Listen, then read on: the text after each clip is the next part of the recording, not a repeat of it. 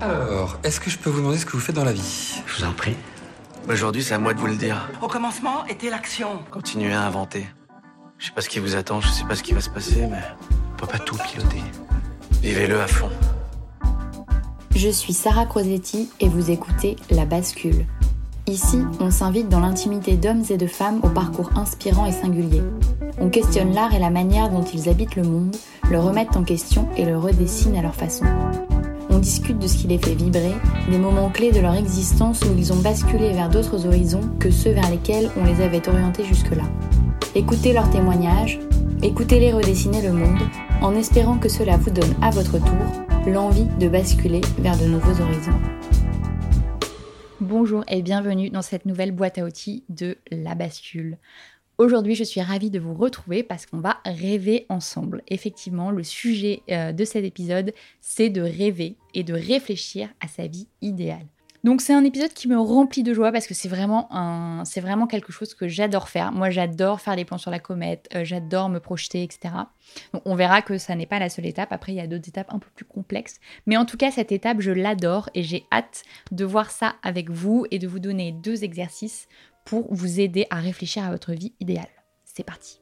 Il y a une étude qui a été faite en 2013 par une infirmière euh, australienne euh, et qui en fait a posé la question à beaucoup de patients sur euh, quels étaient leurs regrets le plus grand dans leur vie. Voici les cinq réponses qui sont revenues le plus souvent.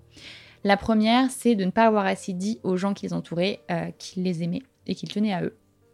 Le deuxième regret, c'est d'avoir passé beaucoup trop de temps au travail. Euh, le troisième regret, et ça je pense que ça va vous parler, c'est euh, le regret d'avoir vécu la vie que les autres voulaient pour eux et pas la vie qu'ils voulaient pour eux.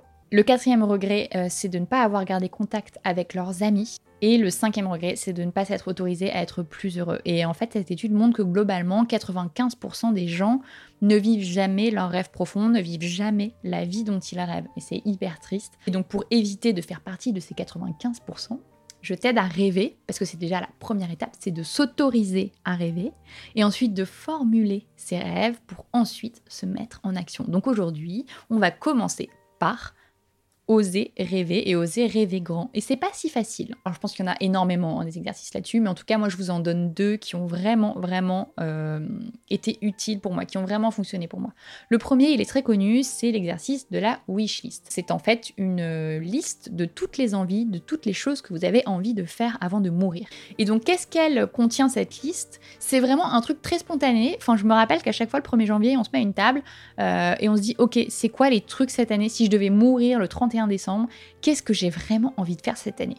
Et donc là, ça part dans tous les sens. On a euh, euh, aller voir telle pièce de théâtre, aller euh, monter en haut du Kilimanjaro, rencontrer machin. Enfin voilà, c'est vraiment, il n'y a aucune hiérarchie, il n'y a aucune structure. C'est vraiment des bullet points comme ça, les uns en dessous des autres. Et c'est hyper spontané. Et c'est ça aussi l'intérêt de l'exercice. Donc il y a à la fois du pro, il y a à la fois du perso, tout est un peu mélangé, mais l'idée c'est que vous y alliez un peu sans réfléchir, parce que déjà ça va être un révélateur de vos envies profondes. Et donc, par exemple, si moi je vous prends euh, ma liste, il y a quelque chose qui est depuis 4 ans, il y a sur cette liste, allez visiter le Japon. Bah, parce que j'ai pas encore eu le temps, euh, parce que j'ai pas encore mis les moyens pour euh, faire ce, truc qui me tient à cœur. En revanche, il y avait aussi se mettre au yoga, lancer un projet entrepreneurial, réfléchir à un projet de livre, tout ça. Ça, c'est des choses que j'ai initiées, que j'ai pu barrer au fil du temps. Ça, c'est extrêmement gratifiant parce que, un, ça met des mots sur ses envies. Et deux, le fait de les, de les écrire, le fait de les verbaliser, bah, ça les rend ça les rend tangibles en fait, ça les rend un peu plus vivants, ça les rend réels, ça les rend atteignables. Donc ça, c'est le premier exercice et euh, je vous conseille vraiment de le faire euh, assez régulièrement. Donc une fois par an, euh, c'est très bien. et puis surtout, je vous conseille aussi de laisser cette liste quelque part où elle peut être visible, où elle peut être, où vous pouvez jeter un œil de temps en temps dessus. Et puis voilà, ça vous rappelle des choses, ça vous rappelle des envies, ça vous remet peut-être aussi en action. Le deuxième exercice qui a marché pour moi, c'est le carré de vie idéal. Alors qu'est-ce que c'est le carré de vie idéal? C'est bah, tout simplement, vous prenez une feuille blanche que vous divisez en quatre parties. Euh, donc le premier, euh, la première case correspond à votre vie personnelle, la deuxième case à votre vie professionnelle, et ensuite vous avez aussi la vie euh, sociale et la vie intérieure. Et donc dans chacune de ces cases, vous allez remplir un peu euh, votre idéal pour chacun de ces pans de vos vies. Quand, vous êtes un peu paumé, euh, ça va pas être un truc très, précis, mais ça peut être voilà vivre de manière indépendante financièrement et pouvoir voyager en même temps. Enfin voilà, ça peut être des trucs hyper globaux, hein. ou alors c'est m'engager pour une cause. Enfin voilà, ça peut être des trucs quand on est perdu, c'est jamais très précis. Mais en gros, c'est d'avoir si vraiment dans ces quatre domaines votre idéal de vie, si vous pouviez choisir euh, qu'est-ce que ce serait? Est-ce que euh, voilà, vous voudriez vous marier? Est-ce que vous avez envie d'avoir des enfants? Est-ce que vous aimeriez vivre en couple, mais dans des appartements séparés, par exemple?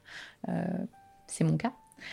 dans votre vie sociale, c'est qu'est-ce que vous aimeriez pour votre vie sociale? Est-ce que voilà, vous avez envie d'avoir énormément d'événements? Est-ce que vous avez envie de développer des relations? Est-ce que vous avez envie de voyager? En fait, dans vie sociale, il y a aussi tout ça. Il y a aussi les hobbies.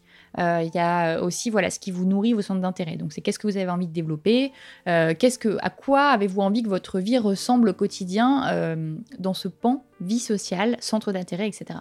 Et enfin, la dernière, la dernière case, c'est la vie intérieure. Donc, c'est qu'est-ce que vous avez envie de faire sur ce plan-là? Est-ce que vous êtes religieux? Est-ce que vous avez envie de développer une religion? Est-ce que vous avez envie de vous plonger dans du développement personnel? Est-ce que vous avez envie de commencer la méditation? Est-ce que vous aspirez à quelque chose de plus spirituel? Est-ce que vous avez des pratiques qui vous appellent? En fait, c'est tout ce qui euh, concerne le développement euh, de votre être intérieur. Ce qui est intéressant en fait dans ce carré de vie, c'est que ça vous donne une image globale déjà de, euh, de la complexité des choses. C'est-à-dire que vous pouvez quelque chose peut ne pas aller dans un des carrés, mais ça ne veut pas pour autant dire que euh, tout le reste est acheté. C'est-à-dire que euh, déjà ça segmente un peu les choses dans votre esprit. Et puis deuxièmement, c'est aussi une map globale de euh, ce dont vous avez besoin dans votre vie, en tout cas ce que vous pensez être important pour vous dans chacun des pans de ces domaines. Et ça, c'est déjà un bon début. Et c'est intéressant aussi de voir si les choix que vous prenez sont en accord avec, ce carré de vie idéal. C'est-à-dire que si vous avez mis euh, dans votre vie professionnelle que vous avez envie un moment de déménager, que vous avez envie d'être indépendant géographiquement d'un lieu, et puis que d'un coup, vous prenez une décision de prendre un métier euh, qui vous ancre géographiquement quelque part, bah, c'est peut-être un sujet d'attention ou c'est peut-être quelque chose qu'il faut revoir. C'est peut-être une envie qu'il faut aller challenger. Pareil dans votre vie sociale ou dans votre vie spirituelle. Voilà, si vous avez mis que vous voulez euh, développer euh, euh, un éveil spirituel, que vous avez envie d'aller développer un meilleur rapport au corps, etc., mais qu'en même temps, vous allez faire des choses qui vont à l'encontre de ça, pareil, ça c'est des choses qui, peuvent être remises en cause simplement en regardant votre carré de vie. Moi, ce que je trouve très important dans ce carré de vie, c'est qu'en fait, ça montre aussi que votre vie, c'est un tout de plusieurs parties. Et que il euh, n'y a pas que votre job dans la vie, en fait. Enfin, c'est pas parce que vous avez un, parce que vous allez trouver votre job idéal que votre vie, elle va être super. En fait, votre vie, c'est un tout de plein de petites parties. Et il faut que dans chaque partie, vous soyez aligné avec vos besoins et avec vos envies. Donc, euh, en fait, il suffit pas que euh, vous trouviez le job. je vois énormément de formations qui passent en disant, voilà, trouvez votre job idéal, soyez heureux pour le restant de vos jours, etc. Non, le job, c'est une partie de votre vie. Mais après, il faut que vous soyez aussi aligné avec vos besoins et vos envies sur euh, votre vie sociale, votre vie personnelle, c'est très important, et puis aussi votre vie intérieure. Ça, c'est très très important également. Et donc, qu'est-ce qu'on fait maintenant? Parce qu'on arrive à la fin de cette boîte à outils. Euh, vous n'allez pas laisser ces deux schémas dans vos toilettes, parce que je vous vois venir. Hein. L'idée, c'est pas du tout, comme je vous disais, de rester passif, mais euh, c'est de faire le petit exercice suivant. Vous allez choisir une ligne euh, que vous avez mise dans chacun des deux exercices. Vous allez choisir une ligne de la wishlist et vous allez choisir une ligne du carré de vie idéal et vous allez vous donner comme objectif euh, de barrer cette ligne. Donc par exemple, si vous avez mis à prendre le, tricot, eh ben euh, c'est parti, euh, vous allez commencer par regarder un tuto, acheter un matériel de base, etc. Voilà, vous mettre en action sur une petite ligne que vous aurez choisie. Alors effectivement, on va peut-être pas commencer tout de suite par aller visiter le Japon, mais si vous avez mis des choses un peu plus abordables, l'exercice du jour c'est celui-là. C'est effectivement d'aller choisir une ligne et de vous y tenir. Pourquoi? Parce que ça vous force à vous mettre en action et vous mettre en action, c'est la clé de la réponse vos doutes. Bon, c'est déjà la fin de cet épisode. Je vous retrouve très bientôt pour de nouveaux épisodes de la boîte à outils. Euh, en attendant, n'hésitez pas à vous abonner à la chaîne si ce contenu vous plaît et n'hésitez pas à retrouver énormément de contenu, euh, de formations, de books, etc. sur notre site labascule.academy. À très bientôt.